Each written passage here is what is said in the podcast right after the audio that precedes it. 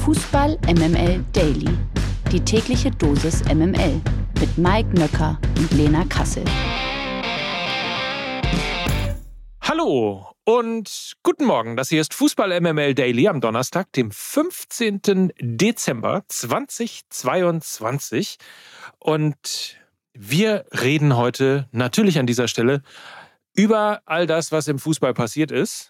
Und wen könnte ich mir da Besseres an meiner Seite vorstellen als die Frau, Lena Kassel? Guten Morgen. Meinst du, es bedarf gar keiner Erklärung mehr? Nein, einfach, das ist wie das Auto, die Frau, so, also weißt du, das ist so wie Volkswagen das Auto, Lena Kassel die Frau, das ist einfach, das ist, du, das ist das Premium-Segment. So, siehst du, dann hast du dir ja. heute, heute Gedanken gemacht, was du denn so sagen könntest. Also mich hast du überzeugt. Du solltest vielleicht in der Werbung arbeiten. Ja, möglicherweise.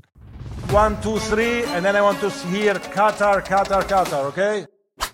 Die Finalpaarung steht. Argentinien trifft am Sonntag um 16 Uhr. Bitte nochmal vormerken, 16 Uhr, nicht 20 Uhr wie man möglicherweise denken könnte. Nein, Argentinien trifft am Sonntag um 16 Uhr im WM-Finale auf den amtierenden Titelverteidiger Frankreich, die sich am gestrigen Abend mit 2 zu 0 gegen Marokko durchgesetzt haben. Ein frühes und ein spätes Tor sorgten für die Entscheidung. Theo Hernandez in der fünften Minute und der Frankfurter Kolo Moani wenige Sekunden nach seiner Einwechslung in der 79. Minute trafen für Le Bleu. An beiden Toren war maßgeblich Kilian Mbappé beteiligt. Und äh, damit haben wir jetzt auf der einen Seite, ich glaube, in den Medien wird dann von Traumfinale gesprochen, aber es endet eben auch eine unvergleichliche WM-Reise für das marokkanische Team, die sich am gestrigen Abend gegen die Franzosen wie geschlagen haben, Lena? Sehr gut, würde ich sagen. Also da war viel mehr drin der Außenseiter, und so war es ja, also so wurde das natürlich dann irgendwie plakativ dargestellt, der Außenseiter und der Weltmeister, damit man seine romantische Geschichte irgendwie hat. Jedenfalls der Außenseiter hat phasenweise gespielt wie, wie der Topfavorit. Sie hatten phasenweise mehr Ballbesitz, mehr Dominanz. Leider hatten sie sehr, sehr viele Verletzte. Die mussten früh wechseln, der Kapitän dann auch noch ausgeschieden.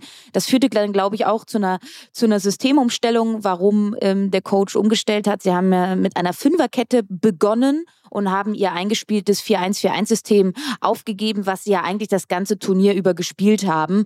Und äh, sie haben dann nach 20 Minuten wieder umgestellt auf das 4-1-4-1. Äh, da lagen sie dann aber auch schon in Rückstand. Äh, sehr, sehr ungünstig natürlich für eine Mannschaft, die eher aus einer defensiven Kompaktheit heraus agieren möchte. Mich haben sie trotzdem phasenweise im eigenen Ballbesitz total überzeugt. Fand, sie haben wirklich attraktiven, temporeichen, dribbelstarken Fußball gespielt. Das sah richtig, richtig gut aus. Also ich glaube, man tut ihnen Unrecht, wenn man im Rückbetracht zu dieser Weltmeisterschaft sagt, die Marokkaner konnten nur verteidigen. Das stimmt so nicht.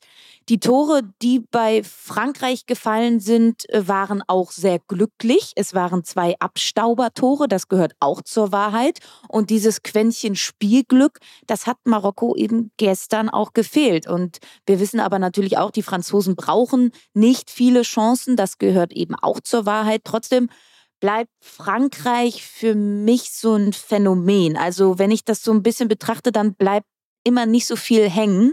Also sie können irgendwie alles, spielen verschiedene Systeme, sind unberechenbar in ihren Aktionen, spielen auch so ein bisschen unprätentiös, habe ich das Gefühl, spielen extrem clever, extrem auf den Erfolg ausgerichtet, aber sie spielen nicht den Fußball, sage ich mal, äh, nach meinem Gusto, weil ich es viel zu kalkuliert finde, viel zu kontrolliert finde und viel zu sehr auf einzelne Glanzmomente ausgerichtet finde, die dann meistens Mbappé fabriziert. So war es ja dann auch gestern. Er hat die Gegenspieler auf sich gezogen, hat versucht zu schießen, Abraller Tor. Das war es eigentlich schon. England war im Viertelfinale besser. Marokko war gestern phasenweise auch die bessere Mannschaft und on top auch noch mit mehr Ballbesitz ausgestattet. Und mir reicht es einfach nicht, wie sie, wie sie dann spielen. Und ich will tollen Fußball sehen und das zeigen sie nicht immer. Und es ist einfach traurig, wenn man bedenkt, welche Maschinen sie da eigentlich im Kraftraum haben. Aber und das gehört auch dazu. Ich habe das an der einen oder anderen Stelle hier auch schon mal gesagt. Es ist und bleibt ein Turnier der Trainer. Das hat Didier Deschamps gestern schon wieder eindrucksvoll unter Beweis gestellt. Er hat Giroud rausgenommen, Mbappé äh, in die Mitte dafür gezogen, Tyram dann auf die linke Seite gebracht. Das hat viel mehr defensive Stabilität gebracht, weil die linke Seite ist wiederum ja die rechte von Marokko, da war Hakimi. Damit hat er den total den Drive genommen und er hat ja dann am Ende auch noch Kolo Moani eingewechselt und damit eben auch den richtigen Riecher bewiesen, weil er das 2-0 gemacht hat. Also Didier Deschamps ist der Inbegriff für mich für die Kalkulation und die Strategie von Frankreich. Und man muss nochmal sehr deutlich sagen, phasenweise in der zweiten Halbzeit hatte ich ein bisschen das Gefühl, äh, Marokko spielt so wie Deutschland, ähm, hat unfassbar viele Chancen, so wie Deutschland im Spiel gegen Japan, kreiert unglaublich viele Chancen, äh, nutzt die aber nicht. Das ist so Stichwort Spielglück, was du ja eben auch gesagt hast. Eben bei Frankreich flippert der Ball so ein bisschen durch den Strafraum und landet dann halt eben bei einem freien Spieler, während ähm, bei Marokko der Fallrückzieher an den Pfosten geht oder das richtige Momentum für den Schuss äh, nicht gefunden wird und so weiter und so fort. Also viel, viel näher waren sie dran, als das Ergebnis jetzt scheinen mag mag. Aber man muss auch sagen, Frankreich ist nicht unverdient im Finale. Und damit haben die Kataris ja dann auch ihr Traumfinale bekommen. Ne? Die Milliarden haben sich also gelohnt. Messi gegen Mbappé, beide ja bei Paris unter Vertrag, die ja rum wieder von Katar finanziert werden. Also da schließt sich ja auch ein Kreis. Ne? Und ist jetzt eigentlich alles angerichtet für die Krönung von Lionel Messi, der ja extra schon mal angekündigt hat, dass das sein letztes WM-Spiel werden wird, sein letztes Spiel für die argentinische Nationalmannschaft? Ja, also und natürlich wäre das äh, die weitaus schönere Geschichte als ein erneuter Titelgewinn von Frankreich. Da sind wir uns, glaube ich, dann auch alle einig. Hm, weiß man nicht so genau. Äh, ich überlege mir das noch. Der Kommentar der Woche. Ja, gestern kommentierte Bellariti sein letztes Spiel. Es gibt nur ein Bellariti. Alter. Schöner Fernsehmoment. Lass uns das nicht zerreden. Wir lassen es einfach so stehen. Wir sind jetzt mal nicht deutsch und hacken drauf rum. Wir lassen es einfach so stehen. Halten wir es mit Chris Kramer. Wir wollen ein Kind von Bela Reti.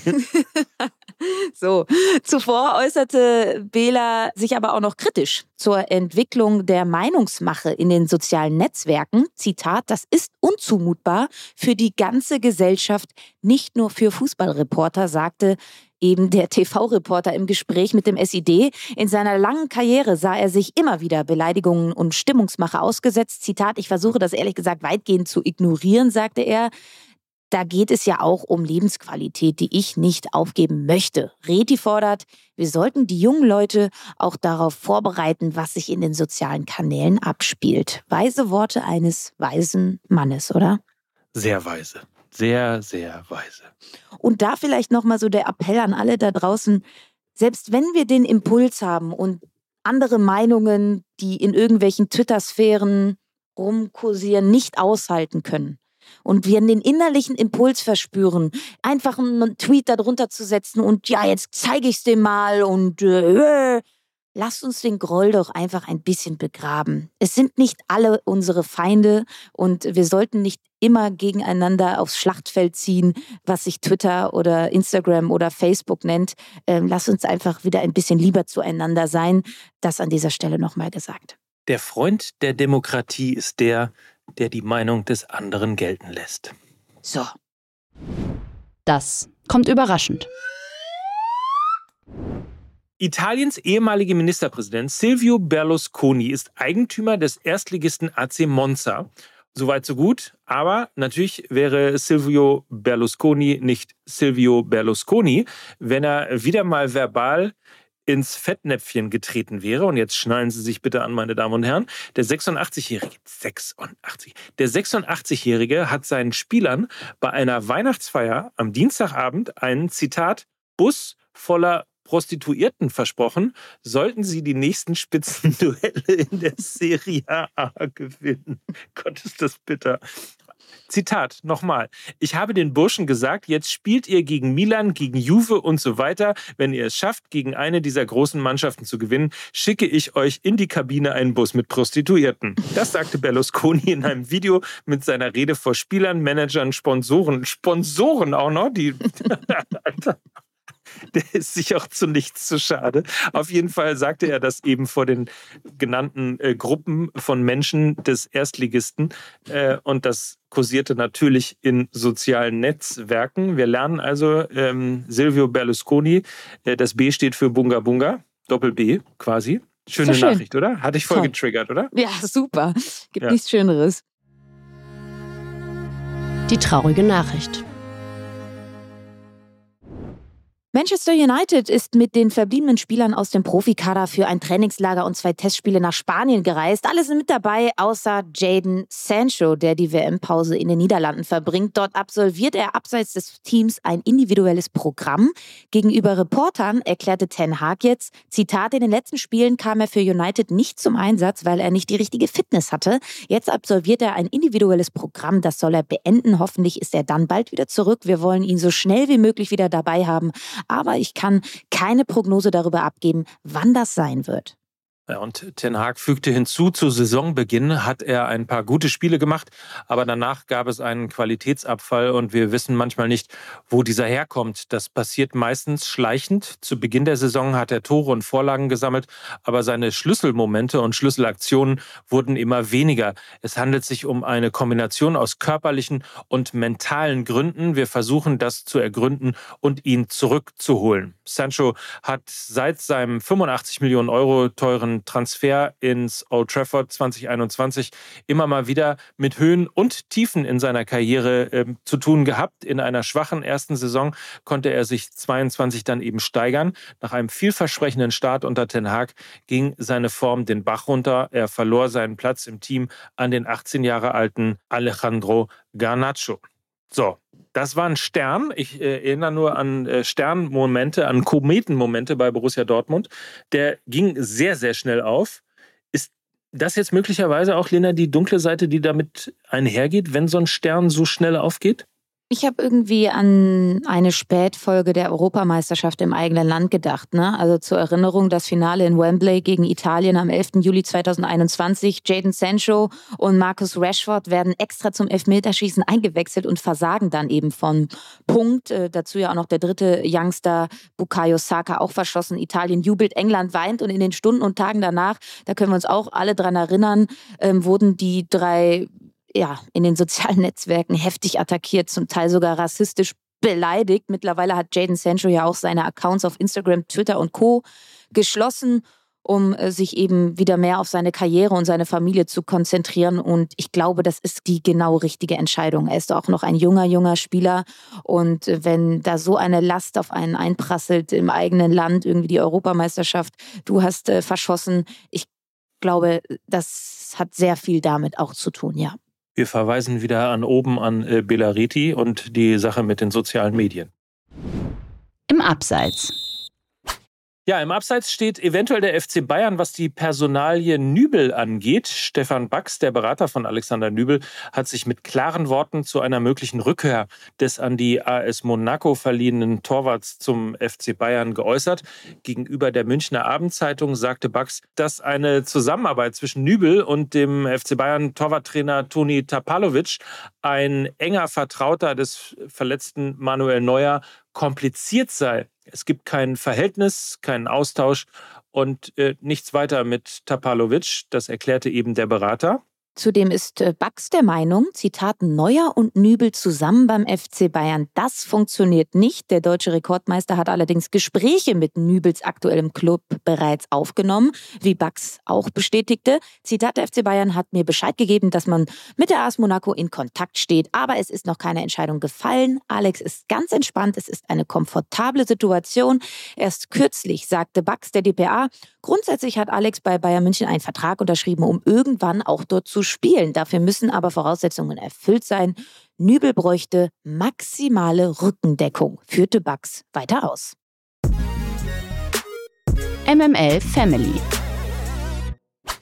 Haltet euch fest, liebe Freunde.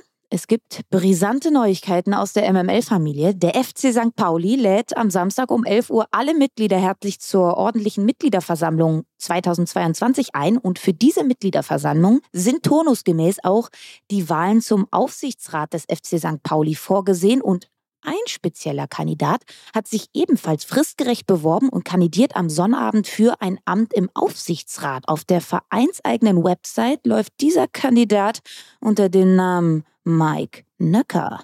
Manch einer kenne ihn auch unter dem Namen Eimer Mike. Seine Ängsten nennen ihn aber auch liebevoll Nöckerchen. Er sei Produzent digitaler Medien, Vereinsmitglied seit 2019 und aus Hamburg. Das klingt doch mal nach einem erfolgsversprechenden Kandidaten, hör mal. Also ich bin ja komplett begeistert. Mich reizt hier fast vom Hocker. Und deswegen nennst du mich Nöckerchen, um mich gleich mal wieder irgendwie zu denunzieren. So, jetzt lass mal hier nicht streiten. Wie kommt es denn dazu, mein Lieber?